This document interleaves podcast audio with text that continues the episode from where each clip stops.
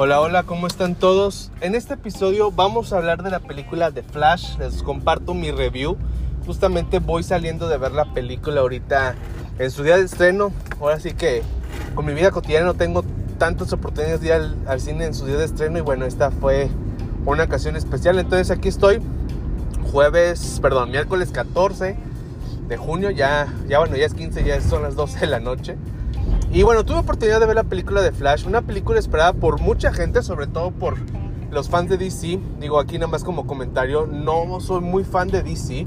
Me gusta ver las películas, sí las espero, pero no me emocionan ni me siento un fan como lo que son las películas de Marvel. Digo, la verdad no tengo eh, absolutamente nada en contra de las películas de, de DC. Solamente pues eh, no es algo que a mí la verdad sea algo que, que me llame mucho la atención. Pero sí, sí, repito, sí es algo que estuve esperando, sobre todo después que salió en, el, en la CinemaCon los primeros reviews de esta película y todos hablaban muy positivamente, ¿no? Entonces dije, ¿saben qué?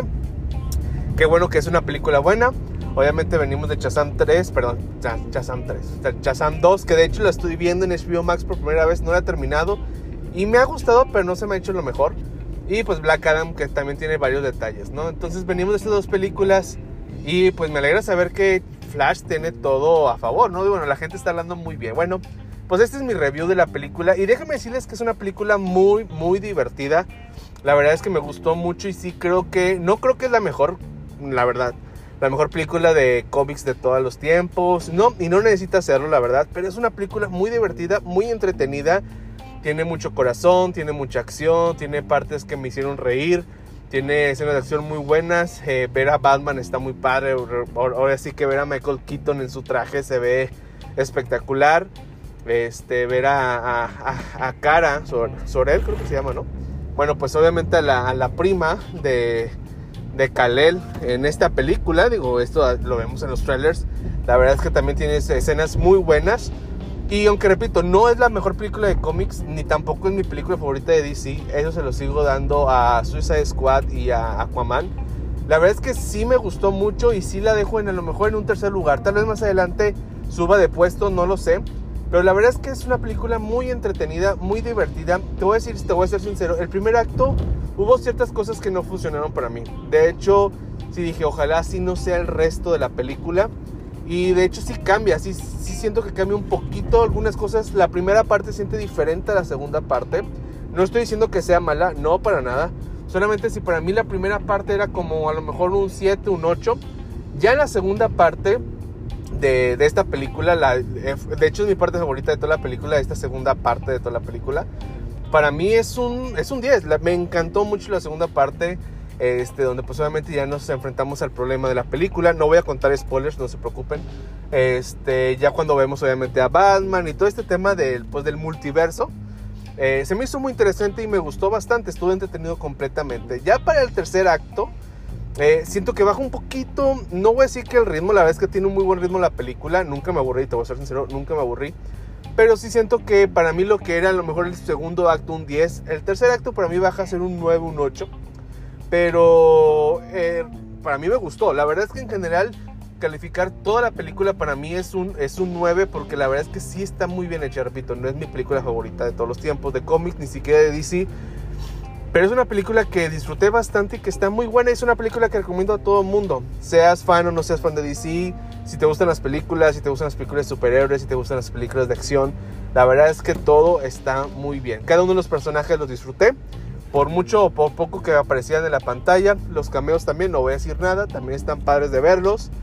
Y en general, digo, la verdad es que la película está muy bien hecha, es una buena película. Tiene un buen ritmo, nunca me aburrí. Sí, tiene sus cosas buenas, sus cosas a lo mejor algunos detalles, pero en general es una película que sí recomiendo a todos.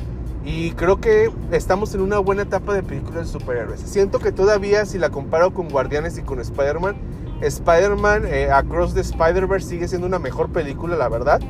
Pero sí pondría Flash a lo mejor en un segundo lugar. O ahí debatiendo un poquito con Guardianes de la Galaxia. Porque la verdad es que las dos las disfruté mucho. Son diferentes. Aunque sean películas superiores, sí se sienten diferentes. Pero sin lugar a dudas son películas muy buenas. Cualquiera que veas ahorita Guardianes, Flash o Spider-Man, te vas a encontrar con una muy buena película en el cine. Y bueno, pues qué padre tener estas tres películas seguidas en el cine de superhéroes y que podamos disfrutarla. Eh, a lo mejor voy a dar mañana un, episodio especial hablando un poquito de Flash y qué va a pasar. Sabemos que Ezra Miller, pues eh, esta película la estoy calificando eh, afuera de lo que Ezra Miller ha hecho. La estoy calificando como película, como proyecto, sin tomar en cuenta, pues obviamente, las cosas que han pasado con Ezra Miller. Pero si quisiera, a lo mejor hablar un poquito, nada más dar mis pensamientos el día de mañana sobre qué va a pasar con esta película, porque algo pasa muy interesante al final. Mañana sí hablaré con spoilers, ahorita no. Que, me deja pensando que cuál va a ser el futuro después de esto con Flash, porque la película está muy buena, yo creo que DC sabe que hicieron un gran proyecto y que obviamente la duda que tienen es cómo vamos a continuar con esto, porque pues de aquí pudiera haber salido una muy buena, eh, pues no sé, trilogía, muy posiblemente una muy buena trilogía, y con esto que acaba de suceder, pues la duda está que, que va a suceder, no tengo idea qué va a pasar con, con, con el personaje de Flash, ni con pues toda la historia que deja esta película que, repito, no entraré spoilers hasta el día de mañana. Y bueno, con esto prácticamente cierro este review. Es una película, repito, que todo el mundo debe de ver. Se la recomiendo a todos. Yo creo que la mayoría de la gente le va a gustar. Es una película que para mí, para muchos puede ser un 10, para otra gente puede ser un 7, puede ser un 8. Pero sin lugar a dudas es una película que la mayoría va a disfrutar. Para mí es un 9 de 10. Se encuentra en las mejores películas de DC. La disfruté bastante.